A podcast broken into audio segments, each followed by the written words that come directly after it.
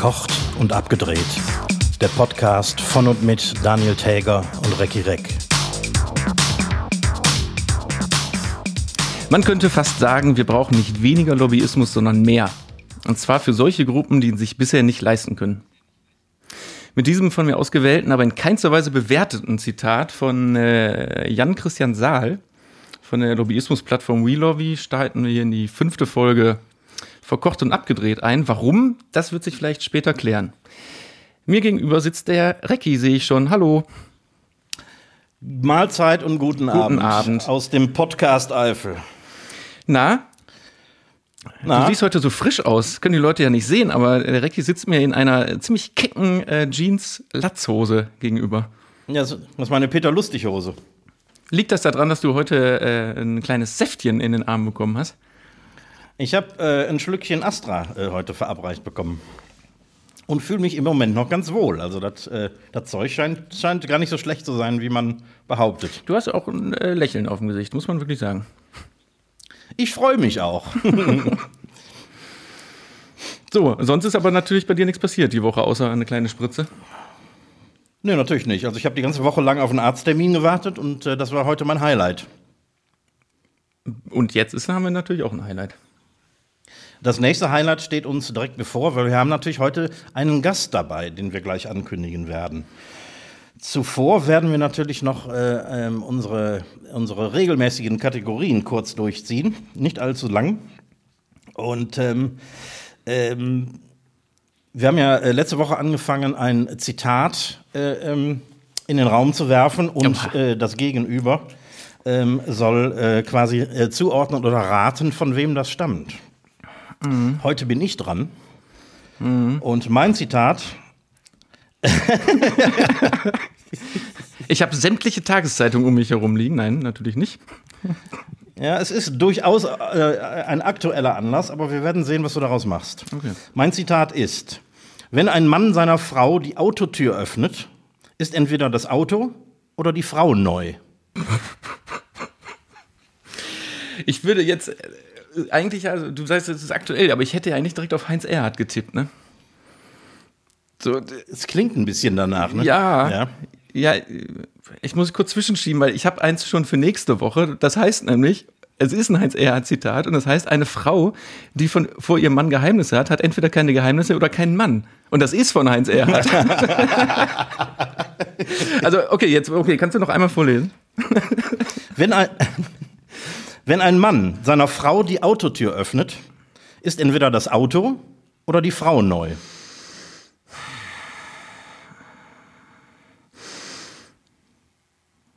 Also ich gehe mal schwer davon aus, es ist ein Mann. Äh, korrekt. Ähm, und es ist ein Mann, der in der Öffentlichkeit steht, aber nicht in der Politik oder nicht im ernsthaften im ernsthaften Journalismus oder so? Ja, das kann man äh, bejahen. Ähm, ich, ich, ich, kann dir auch, ich kann dir auch sagen, dass der Anlass aktuell ist, aber das Zitat äh, durchaus was älter.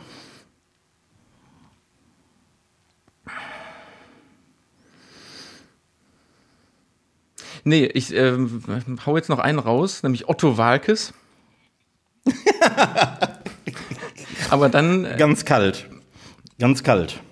Dann äh, das ist bin ich raus. Eines von vielen originellen Zitaten ähm, von äh, Prinz Philipp, der äh, kürzlich verstorben Nein. ist. Gut. Yep. Ja, scheiße. Da hätte man natürlich jetzt ein bisschen drauf kommen können. Nächstes Mal äh, machst du mich wieder lang. Oh, eigentlich ist die erste Gegenfrage, die man stellen muss, ist, äh, ob das ein deutsches Zitat ist oder ein übersetztes. Das, äh, das wäre eine gute erste Frage gewesen, das stimmt. Mhm. Aber trotzdem ist es aber schön, dass wie äh, Prinz Philipp und Heinz Erhardt ihre, ihre Parallelen haben. Ja, ne?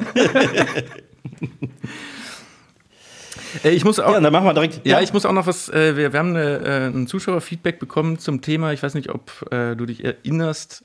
Ich hatte doch jemand gesehen mit so einer durchsichtigen Maske. Richtig, und ja. Und sehr wohl sind die medizinisch zugelassen, nämlich für Gehörlose und deren Verwandte.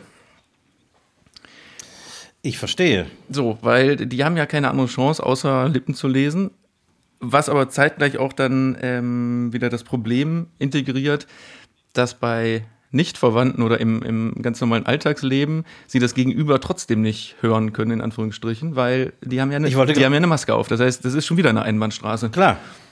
Ja, ich wollte gerade fragen, was hat der Gehörlose davon, selber eine durchsichtige Maske Genau. zu tragen? Also eigentlich müsste das komplette Umfeld, Außer morgens im Badezimmer vielleicht. ja, bei Selbstgesprächen, damit, damit, er, se- Bei damit er Selbstgesprächen. sich selber hören kann. Genau.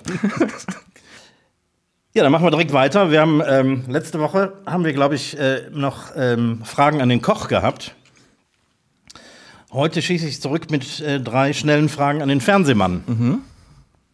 Und diese Woche wollen wir mal ganz populistisch anfangen, was äh, den Normalverbraucher so interessiert.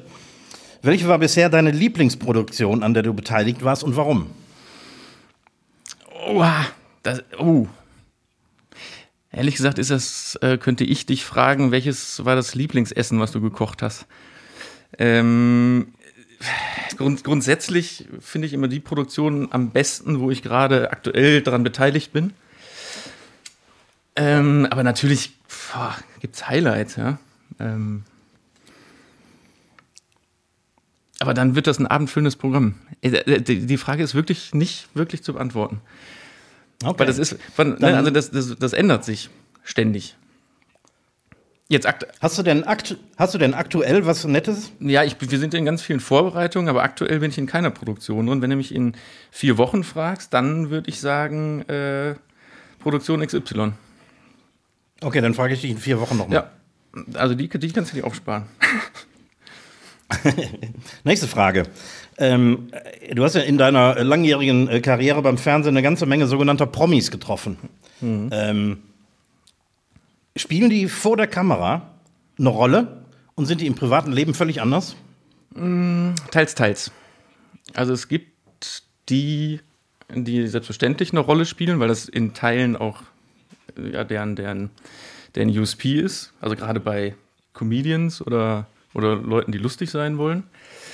Ähm, das passiert leider aber auch bei Leuten, die eigentlich keine Rolle spielen und dann vor der Kamera den netten Onkel oder die, die äh, nette Oma, die Freundin von nebenan spielen, aber hinter der Kamera äh, komplett andersrum sind.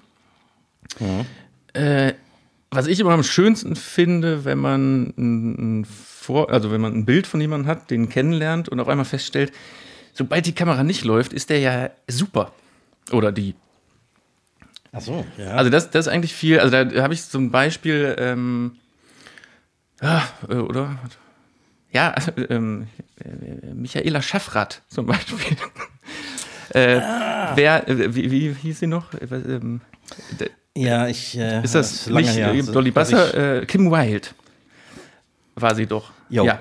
So, ne, Kim, Kim Wilde war doch eine Pop. nee, nicht Kim Wilde. Äh, ähm, jeder weiß, wer gemeint ist. Äh, und, und, Boah, so und lange her, jeder dass weiß, ich wer gemeint ist und hat es, hat, geguckt hat, es nie, hat, es nie, hat es nie auf VHS in der falschen Schatulle gehabt. Nein. ähm, nein, aber da, da haben wir vor, das ist jetzt, weiß ich nicht, 15 Jahre her, äh, haben wir mal ähm, das perfekte Promi-Dinner bei ihr gedreht oder sie Jo. war Teil des, des, ähm, des, des Wochenteams. Und das war wirklich eine Überraschung. Ich kannte sie auch nur äh, nicht, ich kannte sie nicht aus ähm, anderen Produktionen und Filmen, natürlich. ähm, nee, und das hat sich wirklich als eine sehr, sehr nette, zuvorkommende, also auch besonders hinter der Kamera äh, Person rausgestellt. Hm, interessant. Ja, und da, also wie gesagt, das sind eigentlich immer die schönsten ähm, Erkenntnisse von Leuten, wo man dann denkt, ach, Spitzentyp. Und dann ändert sich auch direkt das Bild, wenn man dann, wenn die noch aktiv in der Fernsehwelt unterwegs sind, dann ändert sich auch direkt das Bild, wenn man die das nächste Mal im Fernsehen sieht. So, Ja, ob, verstehe. obwohl die dann wieder anders oder komisch oder irgendwie sind, weiß man ja trotzdem, wie der Mensch dahinter ist. Ja, genau. Und da, im Grunde hast du meine nächste Frage schon fast beantwortet. Denn welcher, welcher Promi hat dich in dieser Hinsicht ähm, persönlich besonders positiv überrascht? Ja, das wäre so ein Beispiel. Was mir jetzt spontan einfällt. Hast du noch eins? Hast du noch ein relativ aktuelles? Nee, ich habe noch ein ganz altes, was äh, genau in die andere Richtung geht. Vor der Kamera halbwegs okay, hinter der Kamera noch schlimmer. Erinnerst du dich noch an die äh, Bloodhound Gang, Ja. die Band? Die haben ja immer auch so ein, so ein ähm, ja so ein Image gehabt von, wir machen alles kaputt und äh, und ziemlich schmierig und, und so, sind ja. schmierig und sowas. Und wir haben damals mhm. äh, bei der Sendung, wie hieß es, äh, Top of the Pops, ähm, haben wir ein Interview mit denen gedreht und die haben tatsächlich so, sich so unglaublich abartig verhalten, also inklusive sich extra den Finger in den Hals stecken und äh, die Couch vollkotzen. Äh. Damit der also so richtig Rock'n'Roll. So richtig, aber äh, so übertrieben, das ist einfach auch, das war nicht mehr lustig. Das heißt, also das war wirklich, und da war ich sehr frisch im Business und das hat mich dann schon auch ein bisschen verschreckt, wo ich dachte, oh Gott, jetzt nicht einmal die Woche so, eine, so ein komisches Erlebnis von irgendwelchen Leuten, die irgendwas zerschlagen, irgendwas vollkotzen oder ja, bestanden. Oder nicht? Ich würde sagen bestanden, bestanden. ja. Okay. Mit fliegenden Fahnen. Ja, du, ich glaube, dann ist es soweit, ne? Ich glaube, das ist soweit, ne? Das, das Highlight in meinem Highlight heute ist unser äh, Gast heute Abend. Ähm, wir werden über Lobbyismus reden mit jemandem, der sich sehr gut damit auskennt. Ich kenne ihn seit, boah, seit fast 40 Jahren, glaube ich. Und ähm, ich kenne ihn als total netten, lustigen Typen. Und wir haben lange keinen Kontakt gehabt und dann haben wir uns irgendwann äh, quasi, ich weiß nicht, auf Facebook oder per Telefon wieder getroffen und ähm, ähm, ich habe herausgefunden, dass äh, der junge Mann Stefan Tilgner, unser Gast heute Abend, ähm, heutzutage als Lobbyist in Berlin unterwegs ist. Lass uns ihn doch einfach und, mal dazu holen. Hallo Stefan. Hallo ihr zwei. Grüßt euch. Schön, dass, schön ja. dass du bei uns bist. Aber ich muss ganz kurz, weil wir hatten ja ein ganz kurzes Vorgespräch, muss ich sagen. Ähm, Recki, mhm. weißt du denn noch, wo genau ihr euch damals kennengelernt habt? Weil das habe ich nämlich gerade, als du noch nicht äh, drauf warst, haben wir die Frage nämlich gerade schon geklärt. Oh, da bin ich gerade leicht überfragt, weil in der Schule kannst du nicht gewesen ja, sein. Ja, das hattest du mir aber letzte Woche noch so gesagt. Deswegen bin ich gerade, ach so, und ihr habt euch in der Schule kennengelernt. Und da konnte Stefan Folgendes sagen. Äh, wir sind zusammen konfirmiert worden. Oh, alles klar. ja, ich, ich bin ja auch mal konfirmiert worden. Ja, ja. Stimmt. Äh, man erinnert sich dunkel. ja. ja. Jetzt, wo du sagst, kommen diese frühen Erinnerungen genau. langsam wieder. Irgendwie. Ja. Vielleicht steigen wir ein bisschen damit ein, wenn du uns mal so in drei Sätzen deinen Werdegang von Mülheim nach Berlin beschreiben könntest. Ja, von Mülheim nach Berlin. Ja, wir stammen beide aus Mülheim an der Ruhr, das ist richtig.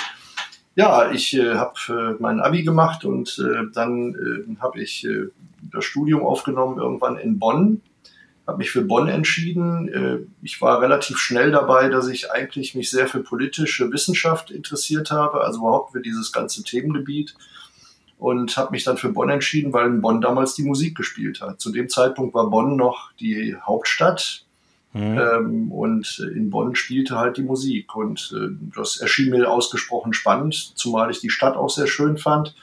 Ja, dann habe ich dort angefangen zu studieren und äh, bin dann ähm, im, ich glaube, im dritten oder vierten Semester durch einen Zufall an eine Stelle gekommen im Deutschen Bundestag als äh, Assistent eines Abgeordneten, um äh, dort eben ja mich äh, auch ein bisschen nebenbei zu, damit zu beschäftigen. Habe das äh, gemacht mit großer Begeisterung, habe viel mitgenommen. Immerhin war das die Zeit äh, auch der Wende.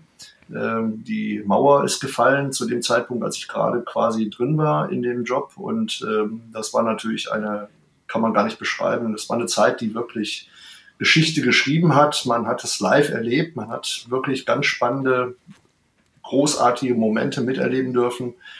Und äh, ja, die Zeit äh, habe ich dann dort verbracht, habe irgendwann mein Studium beendet und ähm, habe dann ähm, bin dann gewechselt in einen über ein paar Zwischenstationen in einen Verband, äh, der im Gesundheitswesen äh, schon aktiv ist.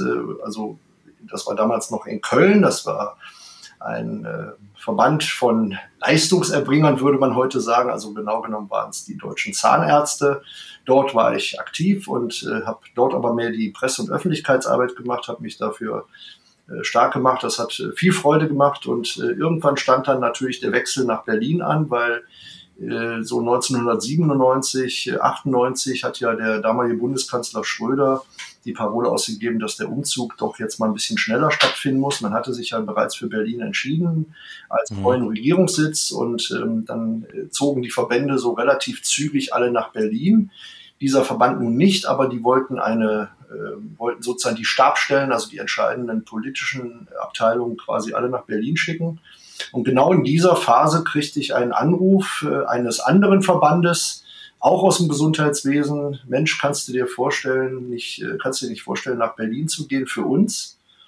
Ähm, und äh, das war einfach ein tolles Angebot. Das war auch ein bisschen interessanter, mehr Möglichkeiten und vor allem mehr jetzt direkte politische Arbeit wieder und nicht Öffentlichkeitsarbeit. Und da habe ich ja. zugesagt und bin dann nach Berlin und habe quasi den Verband in Berlin dann auch mehr oder weniger aufgebaut, weil er vorher eben auch in Bonn aktiv war und äh, äh, mit dem Wechsel nach äh, Berlin musste da quasi alles neu aufgebaut werden. Also vom Suchen der Räumlichkeiten bis hin eben zum Einstellen von Personal und anderen Dingen haben wir das hm. damals dort gemacht und äh, ja, seitdem bin ich dort. Darf so, ich da mal ganz kurz zwischenfragen, was der, der Verband macht jetzt heutzutage dann genau was? Nein, der Verband äh, macht eigentlich das, was eigentlich jeder Verband macht. Der Verband ist eine, eine Dachorganisation, eine, ein, ein, eine klassische Interessenvertretung natürlich. Auf der einen Seite, man äh, versucht für die, für die Dinge, für die der Verband steht oder diese Einrichtungen stehen, die man, äh, die man dort vertritt, versucht dort Interessen äh, zu bündeln ähm, und ähm, für diese Gruppe ähm, auch äh, entsprechend in Berlin zu wirken. Also dann auch für diese Interessen auch sich einzusetzen. Das ist eigentlich so das Hauptziel eines jeden Verbandes. Und ähm, äh, meiner macht da keine Ausnahme. Und das ist das, was man ähm, gemeinhin als Lobbyismus bezeichnet. Naja, also im Grunde ja. Also Lobbyismus ist natürlich nur ein Teil des Ganzen, nicht wahr? Es ist ja nicht nur ähm, klassische Interessenvertretung, sondern da ranken sich natürlich bei einem Verband noch viele andere Aufgaben dran. Es geht ja auch darum, dass man so nach innen hin auch wirkt. Man will ja auch äh, die Gruppen zusammenführen. Man muss ja auch erstmal herausarbeiten, was wollen wir eigentlich? Was sind eigentlich so die Positionen? Man muss auch äh, natürlich äh, die Gelegenheit nutzen, in einem Verband auch gewisse Synergien zu erzielen. Es werden ja auch äh, bei den Einrichtungen dann ziemlich ähnliche Dinge auch gemacht und auch unternommen und da macht es dann schon auch Sinn, manche Dinge gemeinsam zu tun, also auch äh, Arbeitsgruppen zu bilden etc. Äh, das ja, also Netzwerken. Ja, das ist eher noch so das Interne, das, was nach innen hin wirkt und nach außen hin ist es natürlich äh, nicht nur das klassische Lobbying, also dass man wirklich Abgeordnete oder, oder ich sage jetzt mal Vertreter in anderen ähm, politischen Einrichtungen, Ministerien etc dass man mit denen in Kontakt tritt, sondern es ist vor allem auch ein Netzwerken innerhalb der äh, ja der gleichen Szene, nicht wahr? Es gibt ja äh, viele andere Verbände in Berlin äh, und Unternehmen auch, die eben auch unterwegs sind, die auch für ihre Interessen streiten, will ich gar nicht sagen, aber doch, sage ich mal, spezifische Themen haben, die sie bewegen und dann schaut man eben auch da, wo, wo sind da Übereinstimmungen, was ist kompatibel und ähm, versucht auch da, wenn man so will, Koalitionen zu bilden, also Interessen auch mhm. zusammenzuführen. Das ja. ist, wenn man so will, auch schon so ein bisschen demokratische Arbeit im vorpolitischen Raum oder im, im, im, im Raum sozusagen vor, dem, vor der eigentlichen Lobby, weil man natürlich auch dort schon mit an der Willensbildung te äh, teilnehmen kann. Das ist ja. schon so ein erster Schritt. Aber wie gesagt, die klassische Arbeit besteht eben aus vielen verschiedenen Facetten. Das ist auch, äh, auch vor allem mal lesen. Man muss viel, viel lesen.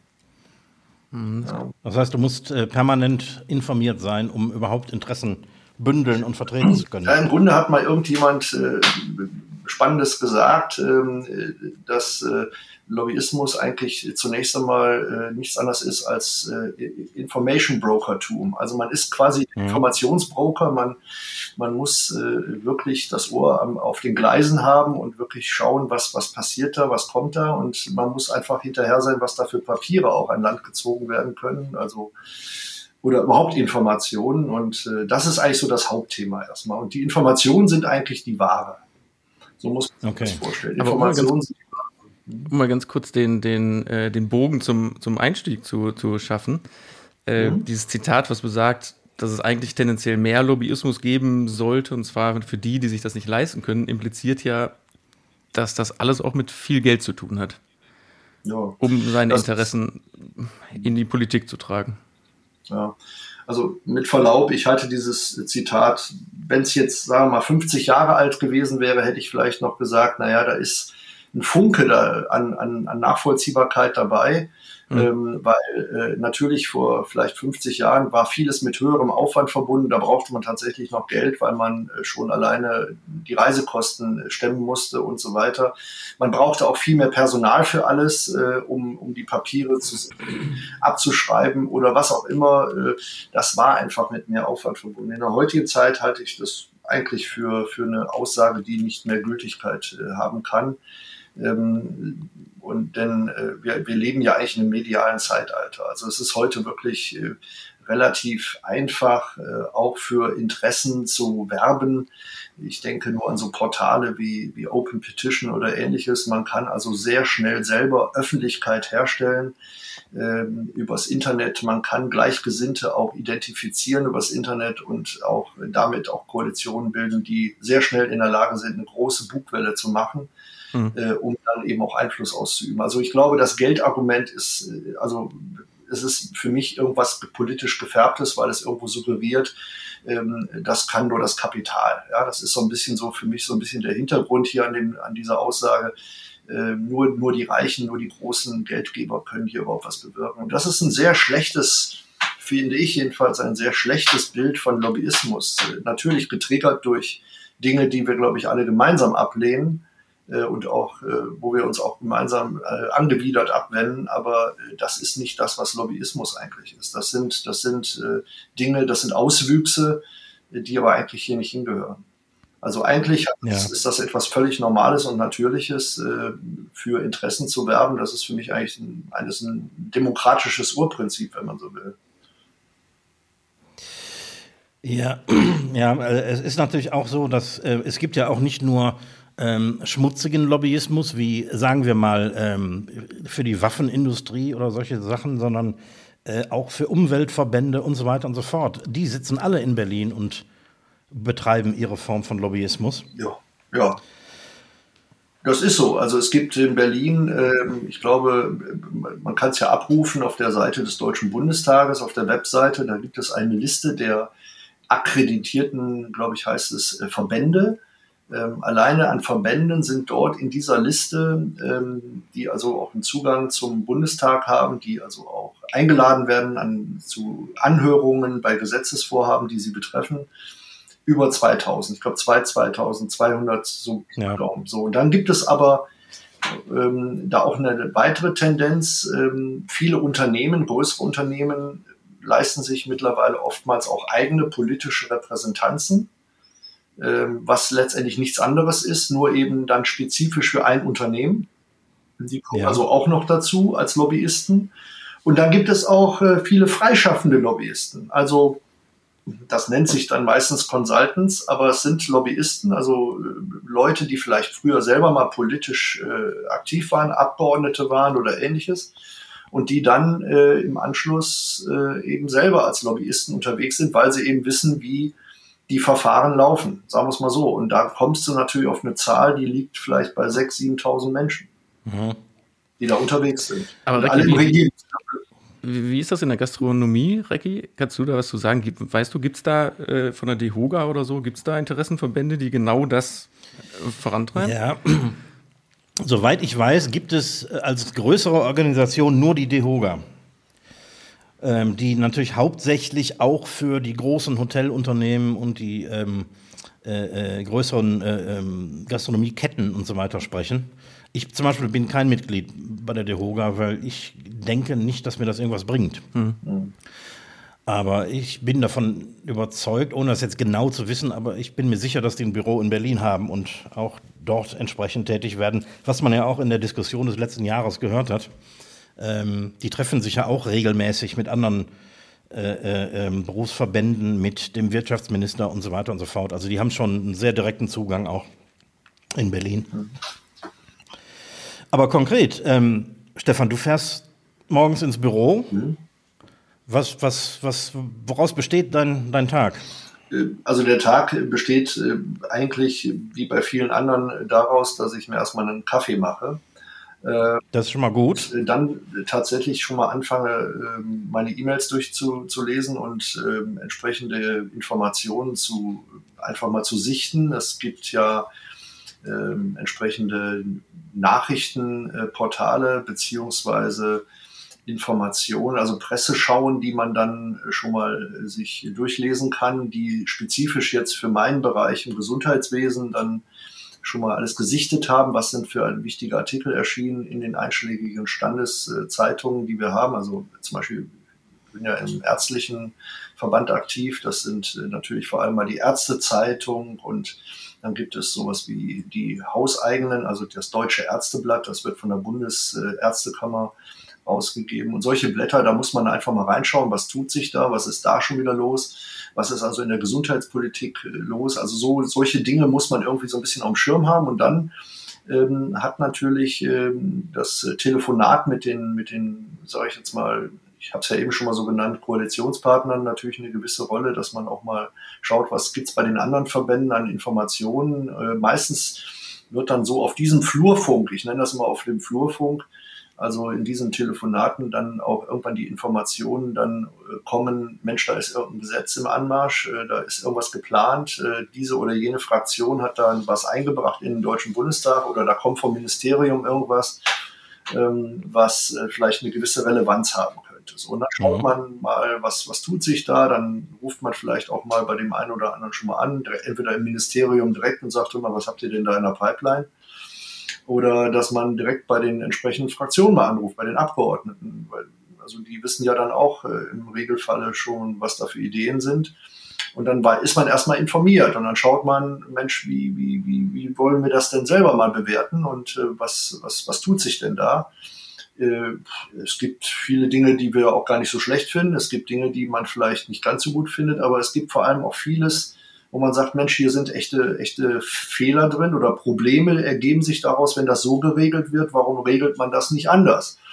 Ja. Und, ähm, das äh, hat, äh, hat noch nicht mal was mit bösen Hintergründen zu tun, sondern einfach meistens auch damit, ähm, dass ähm, durch die Vielzahl von Gesetzen, die kommen, und gerade im Gesundheitswesen ist so ein Paradebeispiel, weil alles irgendwie mit allem zusammenhängt, dass dann irgendwann so eine Interventionsspirale in Gang kommt. Ja, also du, du, änderst irgendwo an einer Schraube etwas, dann passiert auf der anderen Seite irgendwo, dass das Ventil irgendwo äh, undicht wird und dann platzt da irgendein Rohr, ich mach's mal plastisch.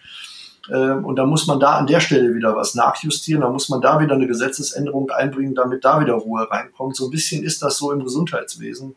Und das kann auch eine Politik, das kann auch ein Ministerium, das kann eigentlich kaum ein einzelner äh, Mitspieler in voller Gänze immer über, überblicken. Und deswegen ist es auch gut, dass die Verfahren so sind, wie sie sind. Also ich bin da wirklich ein großer Freund unserer Demokratie, ähm, dass äh, solche Verfahren dann doch nach gewissen Regeln ablaufen. Das heißt, es gibt dann die Möglichkeit für Organisationen, für Verbände, Stellungnahmen einzureichen, also eine eigene schriftliche äh, ja, Darstellung, was man gut oder schlecht findet. Ja. Und das wird dann auch in der Regel gemacht. Dann kann man, das kann man übrigens alles wunderbar mal sich anschauen auf den Seiten des Bundestages, wenn man mal in die einzelnen Ausschüsse hineinkommt. Bei den Gesetzesvorhaben, dann findet man auch tatsächlich solche Stellungnahmen von den einzelnen Verbänden, wo dann wirklich steht, so äh, folgender Paragraph soll so geändert werden, wir finden das gut oder wir finden das schlecht, ähm, weil. Und dann äh, kann das heißt, da das heißt diese Themen, diese Themen beschäftigen sich auch aktiv jetzt gerade aktuell mit äh, Impfpolitik und Corona-Politik? Läuft das also zurzeit? Ja, na klar. Also zurzeit ist natürlich das Thema ein, ein das alles beherrschende Thema. Corona hat alles äh, auf links ge gedreht. Also wir haben natürlich momentan einen Minister, der ohnehin nicht äh, wie soll ich sagen, der Faulheit anheimgefallen ist, sondern der hat schon vor Corona im, fast im Wochentakt neue Gesetze äh, oder Gesetzesentwürfe eingebracht. Ich habe noch nie einen Minister erlebt, der in solch einer Taktung äh, Gesetzesvorhaben eingebracht hat. Äh, und dann kam Corona und äh, da ist natürlich jetzt auch wirklich Handlung gefragt und äh, da passiert schon eine ganze Menge. Nicht alles gut, ganz im Gegenteil, viele Dinge, wo ich auch, wo, wo wir auch äh, Schwierigkeiten äh, zum Teil mit haben. Ähm, aber das, auch das kann man natürlich dann auch nachjustieren und dann meldet man sich ja auch zu Wort. Dafür ist es ja da. Also ganz aktuell, ja. ganz aktuell geht es darum äh, oder ging es darum in den letzten Wochen, dass äh, die Ärzte äh, die niedergelassenen Ärzte eben auch mit impfen dürfen. Das war am Anfang eben nicht möglich. Da gab es nur die Impfzentren. Man kam nicht voran mit der Info, äh, mit den Impfereien. Und wir haben erstmal dafür wirklich mitgetrommelt mit anderen ärztlichen Organisationen, dass man endlich die äh, niedergelassenen Praxen hieran beteiligt, dass die mitimpfen können, denn die wissen natürlich am besten auch, wer ähm, von ihren Patienten nun wirklich auch äh, schleunigst geimpft werden sollte. Also ja. können die Priorisierung schon, glaube ich, besser vornehmen als viele andere. Im Großen und Ganzen klingt das allerdings, als seid ihr als Interessenvertreter, um jetzt nicht Lobbyisten zu sagen, eher reaktiv. Nee, das ist, ähm, äh, das ist natürlich ein großer Teil äh, der Seite, dass man sehr reaktiv ist, weil du kannst nicht auf allen Hochzeiten tanzen. Aber natürlich sind wir auch äh, aktiv. Wir, wir haben natürlich auch klare Ziele. Klare Ziele, wofür mhm. wir stehen und äh, wofür wir uns einsetzen. Ähm, unsere Organisation steht natürlich, äh, steht für den äh, Privatarzt vor allem, also für die privatärztliche Seite, für den privaten Bereich des Gesundheitswesens. Und äh, das beinhaltet natürlich, dass wir große großes Interesse daran haben, dass hier möglichst viel Freiräume bleiben, dass also nicht alles gegängelt wird, dass nicht alles sozusagen in so einem klassischen Paternalismus im Sozialgesetzbuch geregelt ist, wo eigentlich das gesamte gesetzliche System, die gesamte gesetzliche Krankenversicherung geregelt ist und alles, was damit zu tun hat, sondern dass es noch sowas gibt wie einen Freiraum, wo eben Arzt und Patient äh, Dinge auch äh, so machen können, wie sie das für richtig halten gemeinsam. Mhm. Und das äh, ist schon ein hoher Wert an sich und da streiten wir und kämpfen wir auch für. Bist du selber Mitglied einer Partei? Auch das bin ich, ja. Aber das äh, hat aber das ist eher sozusagen das Privatvergnügen. Das hat natürlich, okay, natürlich auch eine persönliche Haltung, aber natürlich, ja. auf der Lobbyseite muss man da schon eine gewisse Offenheit haben, ähm, dass man also hier nicht Parteipolitik verwechselt. Das ist eine. eine ja, ja, das, das verstehe ich. Hm. Ich habe noch mal eine, eine persönliche Frage, weil ähm, ich, ich habe jetzt gestern Abend noch mal so ein bisschen über das ganze Thema recherchiert und so und ich habe, wie glaube ich ganz viele Leute, andere Leute auch, dieses Bild im Kopf, Lobbyismusarbeit findet abends an einer Theke und beim guten Essen und guten Wein statt, den du dann zahlst. Ist da was dran oder ist das einfach ein Bild, was man davon im Kopf hat, was nicht stimmt? Also, ähm, also jetzt kann ich einfach mal sagen, jetzt könnte ich natürlich sagen, scheiß Corona, da findet alles nicht mehr statt. also ich, auch ich, ich kann, kann, von meiner Warte sagen, bei uns aus dem. Fernsehbusiness, da wird viel abends bei äh, ja. einem Feierabendbier an der Theke entschieden, tatsächlich, was ja. mittlerweile einfach nicht mehr stattfindet, ja. ja also ich habe dadurch auch ein bisschen abgenommen, aber Spaß beiseite da ist natürlich viel Wahres dran. Da ist sogar sehr viel Wahres dran. Es findet ähm, viel abends statt. Äh, das liegt in der Natur der Sache, weil äh, der Tagesablauf äh, eines, eines Abgeordneten, mit dem man ja zum Beispiel zu tun hat, eigentlich auch jedes Beteiligten im, im, im politischen Raum, ist natürlich eng getaktet. So, und wann haben die Leute Zeit? Natürlich gibt's irgendwann sowas wie einen Feierabend. Und dann trifft man sich auch mal. Ähm, auch mal mit Abgeordneten, was allerdings auch tagsüber natürlich mal stattfindet, äh, dass man sich mal trifft, dass man auch mal zusammen essen geht mhm. ähm, und äh, mal, mal dabei sich unterhält. Und natürlich ist es auch so, äh, dass man das auch mal zahlt. Also das ist nicht das Problem. Äh, wobei das jetzt, äh, ich glaube, äh, es gibt so, mein Großvater hat immer so eine Redewendung gehabt, die hieß immer, man, man, das, sowas macht man nicht. Und dieses sowas mhm. macht man nicht, äh, hat man so ein bisschen im Hinterkopf, äh, weil es gibt natürlich für alles Grenzen. Natürlich geht man jetzt nicht immer in Feinschmecker, also in die Sternelokale und lässt da richtig krachen, ja, um das Bild mal zu überzeichnen. Mhm. Nach dem Motto, der 78er Dom Perignon ist gerade gut genug. Erstens wird mir dabei äh, mein eigener, mein eigener Verband aufs Dach steigen, weil mein Spesenkonto ausgereizt ist. Aber das ist nicht das primäre Thema, sondern das ist einfach so, das will auch keiner. Das ist tatsächlich nicht das Übliche. Man geht einfach ganz normal essen ähm, in, in den üblichen Lokalen, die es eben so in Berlin gibt. Und äh, gut, dann kann auch mal ein Fläschchen Wein dabei sein. Und äh, Also da habe ich tatsächlich überhaupt kein schlechtes Gewissen dabei. Äh, es ist immer der Punkt, man muss ein gewisses Gefühl dafür entwickeln, ab wann es auch äh, schwierig wird. Und ja. das Gegenüber, das Gegenüber, äh, sage ich mal, im Normalfall ist da auch sehr professionell und sehr vernünftig. Also wer glaubt, dass man mit einem Essen irgendjemand hinterm Ofen hervorlocken kann, geschweige denn bestechen kann, der irrt. Also das ist nicht, das ist nicht das Thema, über das wir uns ernsthaft ja. Gedanken, Gedanken machen müssen. Aber schön, dass, es, ja, dass es trotzdem äh, stattfindet. Ja, klar. Das, ja, klar. Ja, klar. das ist ja auch gesellig. Ja, genau. Nur, wie gesagt, das ist einfach, das ist so ein Dauerzustand. Man, man ist abends, es ist auch so, dass das ganze politische Leben ja auch dadurch äh, äh, aufgelockert wird, dass äh, eben abends auch viele Veranstaltungen sind. Also jetzt mal Corona weggedacht. Das normale Leben äh, äh, vor Corona war eben so, dass äh, in den Sitzungswochen, man muss immer darauf achten, es gibt immer zwei Arten von Jahr. Äh, das, äh, die Hälfte des Jahres ist sitzungsfrei, da findet im Bundestag nicht statt, da ist auch kein Abgeordneter da. Das ist die Zeit, wo man sozusagen mehr den Innendienst macht, wo man sich um seine internen Verbandsangelegenheiten mal kümmert. Wenn dann aber Sitzungswoche ist, also die, der, der Bundestag tagt, dann ist auch immer viel los. Und dann in diesen Zeiten sind dann aufs Jahr verteilt immer irgendwelche Veranstaltungen. Dann lädt der eine Verband mal an, zu, ein zu einem parlamentarischen Abend, so heißt das. Das sind im Grunde schöne Feste. Das sind mhm. Partys, das sind einfach Partys. Nennt sich parlamentarischer Abend, aber sind im Grunde Partys, äh, wo dann der Gastgeber, der Verband meistens irgendwelche wohlfeilen Worte sagt, äh, wo man ein paar Grundpositionen vielleicht nochmal sagt. Im Regelfall ist es aber auch nur der Auftakt äh, zur Eröffnung des Buffets.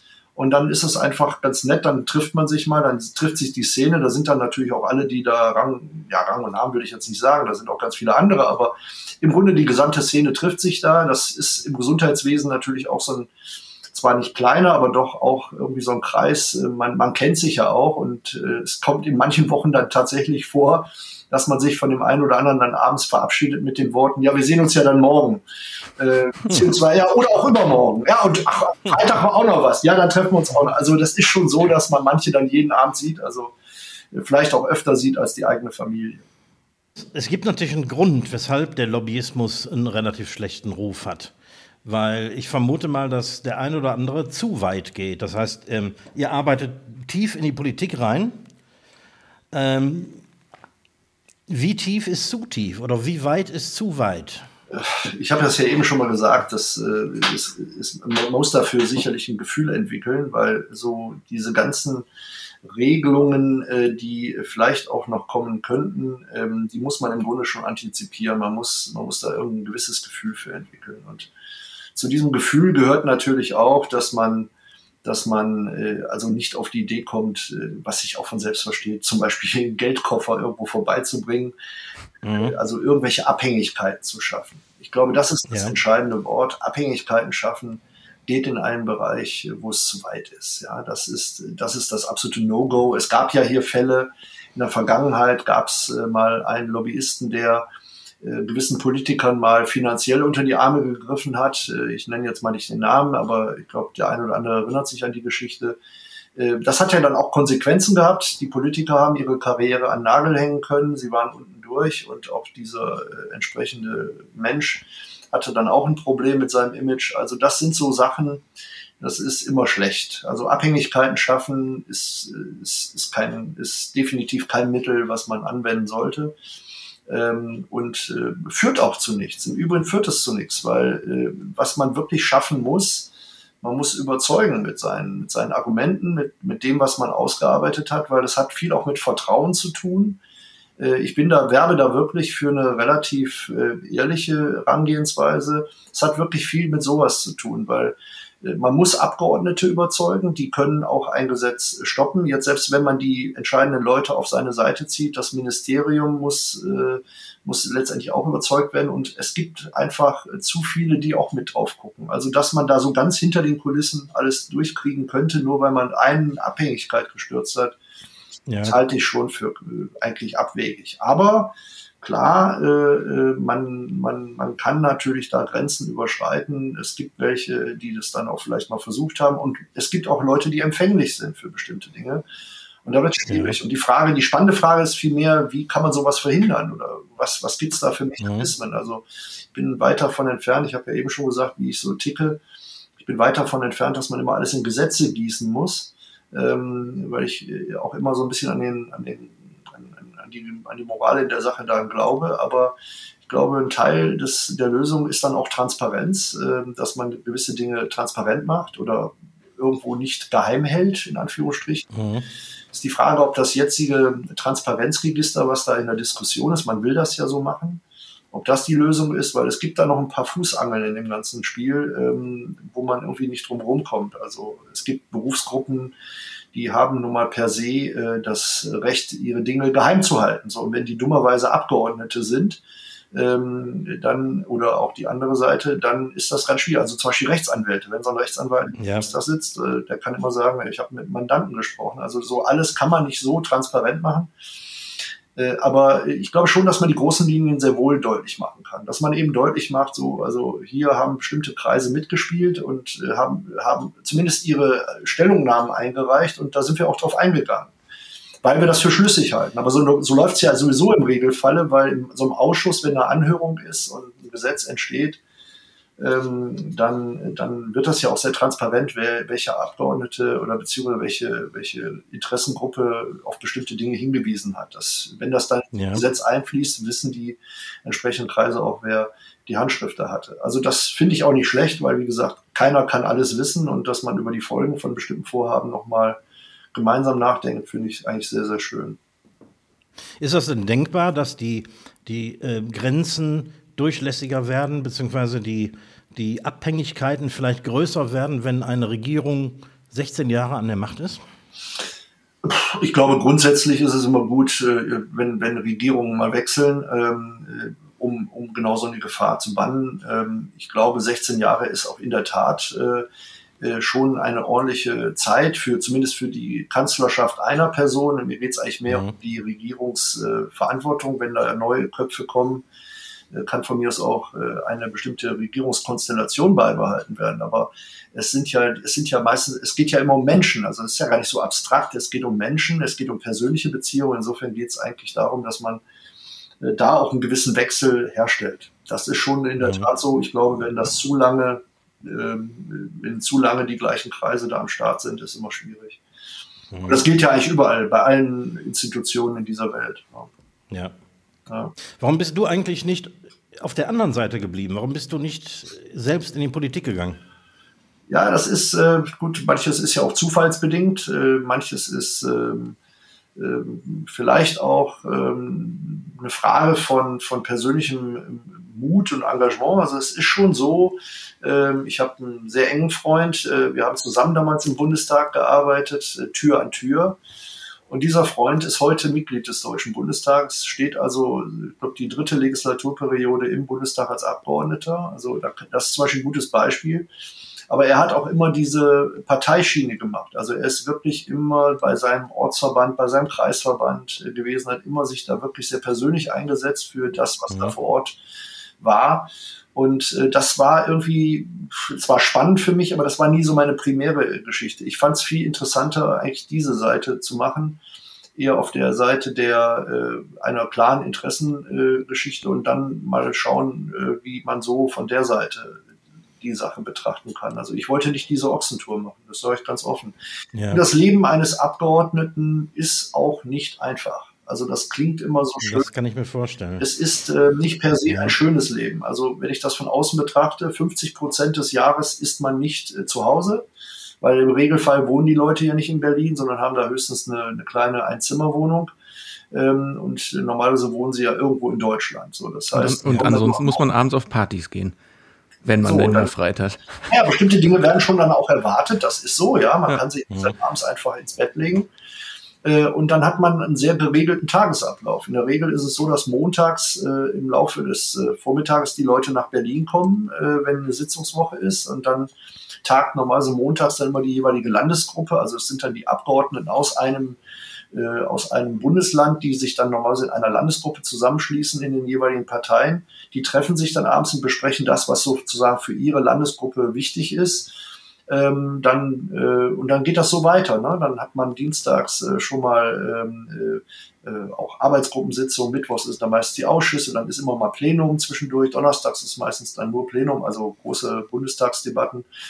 Und so ist dann auch ein relativ starker Dienstplan dabei. So, und zwischendurch müssen sie dann noch in ihrem Abgeordnetenbüro die Post sichten, mit ihren Mitarbeitern Dinge durchsprechen und sich dann unter anderem auch mit den Gesetzen beschäftigen, wo ich die Gelegenheit habe, mich vielleicht viel länger mit zu beschäftigen. Sie müssen sich auf kurzer zeitlicher Distanz mit den Themen abquälen, die ja auch nicht vergnügungssteuerpflichtig sind. Wenn man mal sieht, wie so ein Gesetzesentwurf aussieht, das, äh, das muss man sich mal antun, weil meistens handelt es sich ja um Änderungen einer, eines bestehenden Gesetzes. Also steht ja. da äh, Paragraph, äh, was weiß ich, 21b ähm, Satz 3, äh, Wort 5 wird das und durch oder ersetzt. und da steht dann irgendwo in der Begründung, äh, dann äh, auf zehn Zeilen, warum man das jetzt mit dem Oder viel besser findet, aber man weiß eigentlich noch gar nicht in dem Moment, wie der ursprüngliche Text aussieht. Das heißt, man braucht erstmal so eine Synopse, wo dann steht alter Text, neuer Text, wo man das erstmal übersetzt, ja, mit dem eigentlichen mhm. Gesetzestext. Und das sind zum Beispiel solche Aufgaben, die ich richtig liebe, die richtig schlechte Laune machen. Äh, und das Problem haben eben auch die Abgeordneten, weil das, ja. so sehen dann solche Änderungen aus. Und das ist echt harter Job eigentlich. Also nicht vergnüglich. Was denkst du? Was denkst du über das Bild des Berufspolitikers, ähm, der noch nie selbst gearbeitet hat und quasi als äh, Jurist oder Lehrer von der Uni geht und sich äh, quasi in der Partei verdingt und dann irgendwann im Landtag oder im Bundestag sitzt? Äh, ja, also ich meine, es gibt ja auch Fälle, die noch nicht mal das haben, sondern die irgendwie äh, direkt aus dem Studium äh, dann mal äh, direkt in den Bundestag gehen. Gibt es ja auch so ein paar Fälle. Ich finde das generell äh, etwas schwierig. Ich glaube, es ist immer gut, wenn man mal so ein bisschen, ja, es klingt jetzt so, so, so seltsam, aber das, das normale Leben auch kennengelernt hat. Ähm, äh, und auch mal so reingeschnuppert hat in verschiedene Bereiche und auch ja, mal das gelernt gehört ja dazu. Also das gehört eigentlich dazu. Ich will jetzt nicht ausschließen, dass es nicht auch so Talente gibt, die wirklich auch äh, direkt äh, sich äh, wunderbar entwickeln zu ganz hervorragenden Politikern, obwohl sie nie was anderes gemacht haben. Das will ich nicht ausschließen. Es gibt ja Naturtalente, wie in jedem Bereich. Ja. Aber äh, generell finde ich das schlecht. Aber wir haben ohnehin eine Tendenz, äh, die man eigentlich sehr kritisch sehen muss. Ähm, wir haben eigentlich den Bundestag, wenn man mal die Struktur sich anschaut, äh, immer stärker voller ähm, Leuten, die aus dem öffentlichen Dienst kommen. Also eben in der Tat diese Lehrer, sicherlich auch viele Anwälte, ganz viele aus dem öffentlichen Dienst. Aber was wir, glaube ich, überhaupt nicht mehr im Bundestag haben, also man möge mich korrigieren, ich glaube, es gibt im gesamten Deutschen Bundestag nicht einen Abgeordneten, der ein klassischer Arbeiter wäre.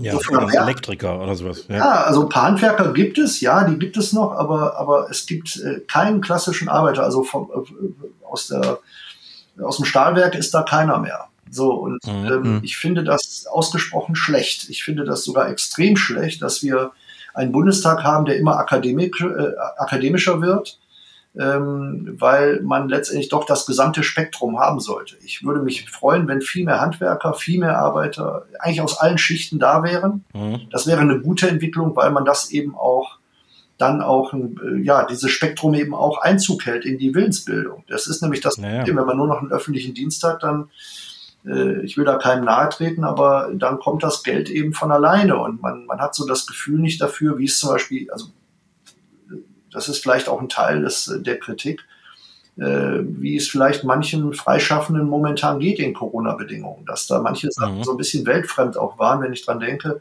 wie dann so Künstler ähm, das letzte Jahresgehalt irgendwie den letzten November nachweisen mussten und äh, dummerweise hatten sie im November dann ein Jahr davor keine Einnahme, also kriegten sie auch keine Unterstützung. Das war ja so irre. Da hat ja Helge Schneider ja. damals den Brief geschrieben, um das mal genau, ja. zu vermitteln, was das für ein Schwachsinn ist.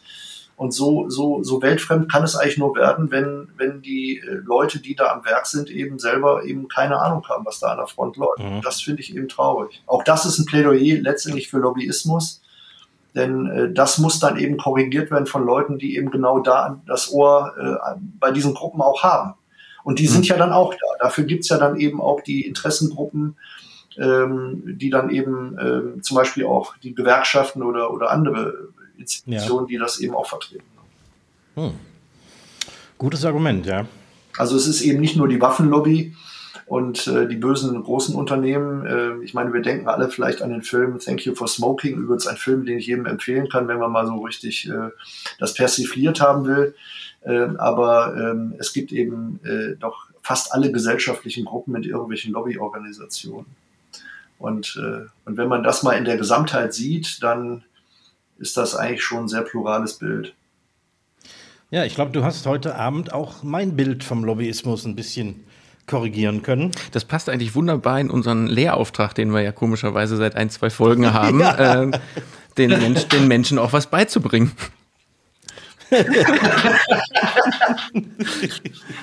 also, ja. ich, also es war nie so gedacht, aber irgendwie entwickelt sich das gerade in so eine Richtung. Ich finde es gut. Ja, vielleicht sollten wir es umbenennen zu verkocht und klug geschissen. ja, also danke, aber ich hab, Stefan, danke für die offenen Worte eine, schon mal. Also, achso, du hast noch. Ja, ich habe noch eine Abschlussfrage an Stefan ja. natürlich. Hast, hast, du die Handynummer von Jens Spahn? Äh, ähm, äh, nein, ich habe sie tatsächlich äh, nicht, aber weil ich den Bedarf bisher nicht hatte. Aber jetzt kommt der entscheidende Punkt. Das macht einen guten Lobbyisten nämlich aus. Ich weiß, wen ich anrufen muss, um sie problemlos sofort zu bekommen. Verstehe. Ja. Oh, ich habe noch, hab noch eine gute Frage. Na? Haben die Friseure eine besonders gute Lobby? Ähm, spannende Frage. Ich weiß, worauf äh, abgezielt wird. Ähm, da bin ich tatsächlich überfragt, aber ich würde äh, für meinen Friseur sicherlich äh, äh, nur Gutes tun wollen. Man sieht es dir an. Ich ja, wollte gerade sagen, der, der Recki braucht das nicht. ja, meine, meine Interessen liegen ganz woanders. Stefan, danke für die offenen Worte. Ähm, wir sind nämlich so langsam am Ende ja. unserer Zeit hier angelangt. Ähm, ja, also vielen, vielen Dank. Sehr gerne. Und, ähm, sehr gern wieder, wenn sich große, große Sachen bei dir ändern. Was wahrscheinlich nächste Woche dann sein wird. Da haben wir aber keine Zeit. Nein, ansonsten kann ich wirklich an die Zuhörer sagen, äh, mal wieder vielen Dank fürs Zuhören. Äh, hört uns auf Spotify, Deezer, liked uns bei Facebook, äh, lasst Kommentare da. Und nächste Woche, genau, müssen wir gerade noch sagen, die äh, Verlosung der Flasche Nettersheimer Wein äh, ist nämlich jetzt auf nächste Woche verschoben. Da gibt es nämlich wieder drei neue Fragen, fragt den Koch. Und ähm, wie gesagt, wenn eure dabei ist, dann zieht das los, wer diese Flasche bekommt.